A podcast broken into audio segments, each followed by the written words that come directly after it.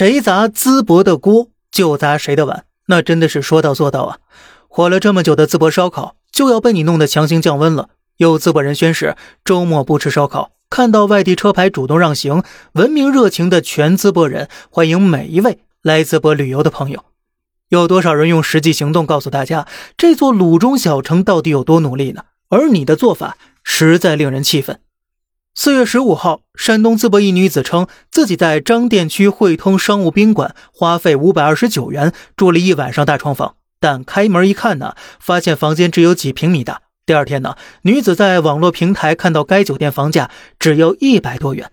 淄博市场监管局回应，已到现场检查，发现该房间四月初价格只有一百七十元，而周末淄博人流量增多，酒店价格出现了大幅涨价现象。市监局已要求酒店降回原价，并退还女子五百多元费用。淄博烧烤一直霸屏，天天上热搜，热情的淄博人，热情的山东人，让全国网友无比羡慕那些说走就走的旅行。还记得这件事吗？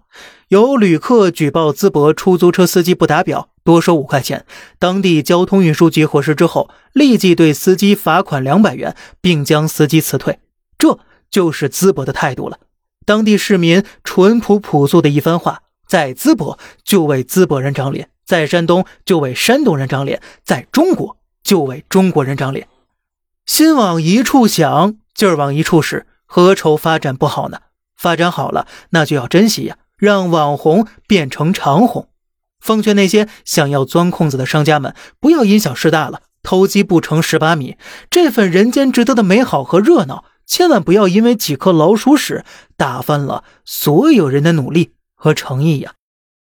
好了，这里是小胖侃大山，每天早上七点与您分享一些这世上发生的事儿，观点来自网络，咱们下期再见，拜拜。